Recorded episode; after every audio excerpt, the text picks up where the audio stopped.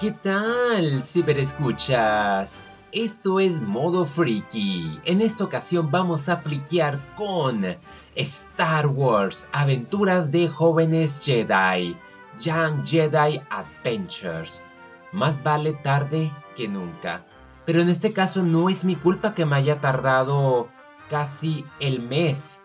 A ser sincero, esta serie que anunciaron en Celebration del año pasado en me llamó bastante la atención por ser el primer programa dirigido a niños de menor edad, ya que lo que es Clone Wars, Rebels, no tiene mucho que ver eh, con los peques. Este es como una especie de serie informativo para que los niños puedan aprender y tengan valores.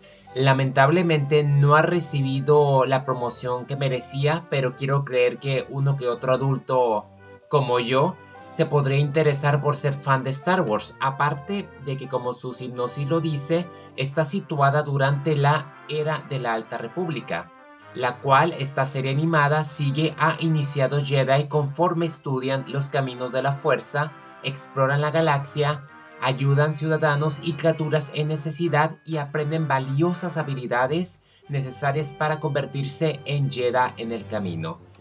Esta idea que fue llevado a cabo por su creador Michael Olson en compañía del director Elliot Bohr y los productores ejecutivos Michael Olson, James Wong, que contamos con las voces de los jovencitos Jamal Aberry Jr., Juliette Dosenfeld, Dee Bradley Baker, quien ya es muy reconocido por su papel en Bad Batch, entre otros tenemos Emma Berman, Jonathan Lipo, Piot Michael y pues lleva el sello de Lucasfilm, una serie que forma parte del canon.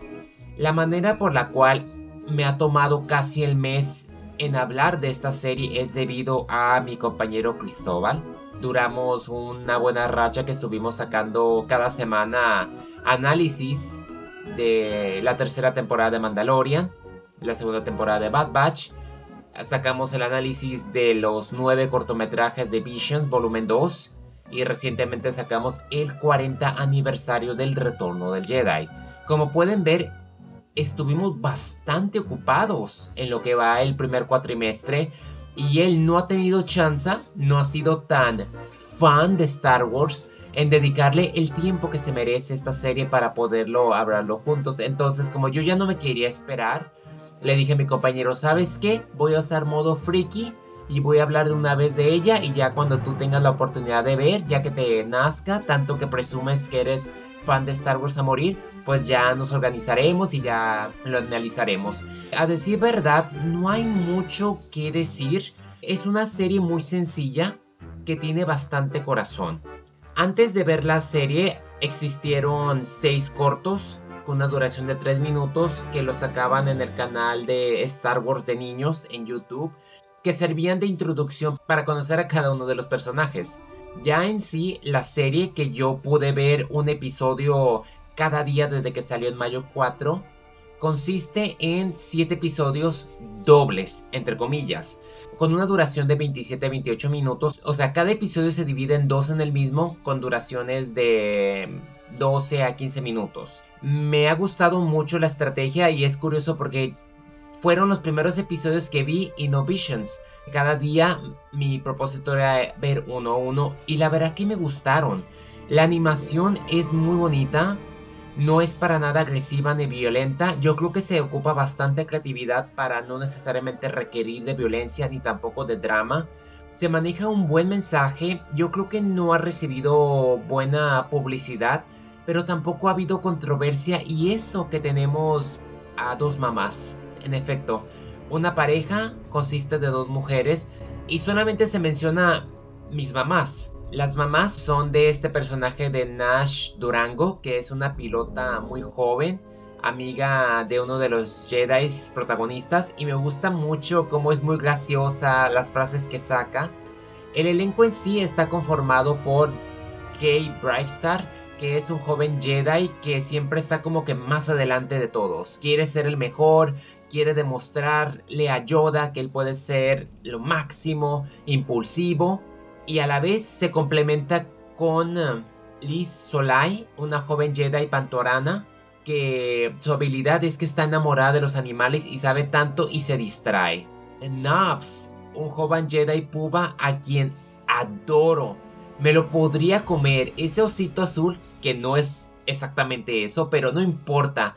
Se expresa, no tiene diálogos en sí, pero todo lo que dice, los gestos, las muecas, su forma de interactuar con los demás, su fuerza bruta, es de adorarse, es mi personaje favorito. Inclusive mi perfil de Disney Plus es Naps. Y la verdad que Bradley Baker es un veterano, un talentazo, tiene una cátedra que él puede hacer cualquier personaje en cualquier voz y, y no es necesario que use la voz en sí, sino los gestos. La verdad que es una joya y yo pienso que Naps alza bastante. Necesito un juguete de Naps porque es que es maravilloso. Nash Turango, quien es una piloto, no es una Jedi, pero es quien los se junta mucho con ellos, los lleva a pasear o los lleva de un planeta a otro. Y ella es la personaje que tiene dos mamás, lo cual es muy curioso. Se me hace muy natural, no creo que se metan tanto en controversia. Yo creo que las madres o los padres de familia no se han dado cuenta de ese detalle, sino yo hubiese escuchado gritos. Yo creo que es poco a poco le van a dar oportunidad porque se maneja una gran gama de valores cada episodio tiene lo suyo.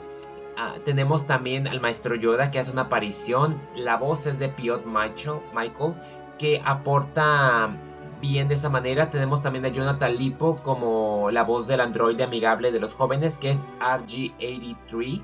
Es un elenco diminuto que te entretiene bastante el villano, por así decirlo, es Tabber, un pirata que tiene como que un estilo de Kylo Ren por la voz que suena. Y a través de este es como sucede las batallas entre el bien y el mal, que no es ese aspecto.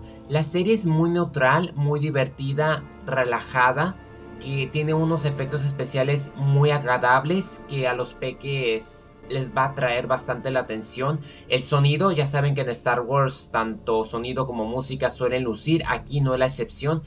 Es una programación de alta calidad y los guiones cumplen con su objetivo de educar, guiar y promover los valores y la enseñanza. Así nomás de rápido, los capítulos son Los jóvenes Jedi, la misión de Yoda, ahí conocemos quiénes son estos nuevos protagonistas que vamos a conocer y vemos cómo Yoda los manda en una misión para que aprendan humildad. El segundo capítulo, el día de la carrera de Nash y la nave perdida de los Jedi, me gustó bastante porque te expresan que los Jedi pueden participar en competencias, pero no necesariamente tienen que ganar. Simplemente pueden apoyar sin interferir en los resultados finales. Mejórate Naps el gigante de chatarra. Me fascina. Ver a Nabs enfermo fue una dulzura. Y el gigante de chatarra también tuvo lo suyo, un poco de acción. Creo que por ahí tuvimos a Tabor haciendo de las suyas. Me gusta mucho la manera en que pelea con Kai Brightstar y en cierta manera la espada láser tiene un alto precio. El rescate en la montaña nevada, junto con el ataque de los droides de entrenamiento, divertido la forma en que tienen que escalar y a la vez también su entrenamiento de cómo Kai y Liz quisieron hacer como que trampa y no pudieron. Recuperamos la frutijalea y safari de criaturas también. Habla de compartir y de salir adelante. El nuevo escuadrón, los defensores del bosque, me gusta porque están promoviendo mucho lo del cuidado forestal y a la vez se introducen las primeras naves. Se podía leer en las novelas de The Hard Republic estos vectores. Aquí ya vemos su introducción. Y por último, el Jedi y la ladrona y el Kevin perdido.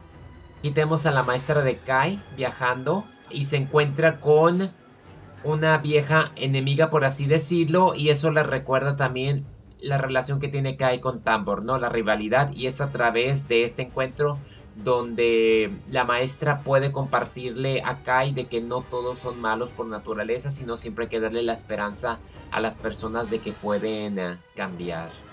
El Kibin perdido trata de que los Jedi hacen trabajo en equipo con un recompensas para recuperar a una mascota. Y es un capítulo que promueve el trabajo en equipo y la forma de apoyarse y ser humildes. Entonces, si eres fan de Star Wars y te gusta Star Wars, no importa que seas un treintón como yo, puedes ver esta serie, la puedes disfrutar. Obviamente no está a la altura de Rebels, Bad Batch o Clone Wars, pero tiene lo suyo y es que tiene corazón y su ambientación por ser The Hard Republic es simplemente maravillosa. Aparte de que Naps va a terminar por robarte tu corazón, también la dinámica que tiene con Nash, Liz, Kai, inclusive Tabor, Yoda, es divertida y entretenida. Adrián Andrade, hasta la próxima.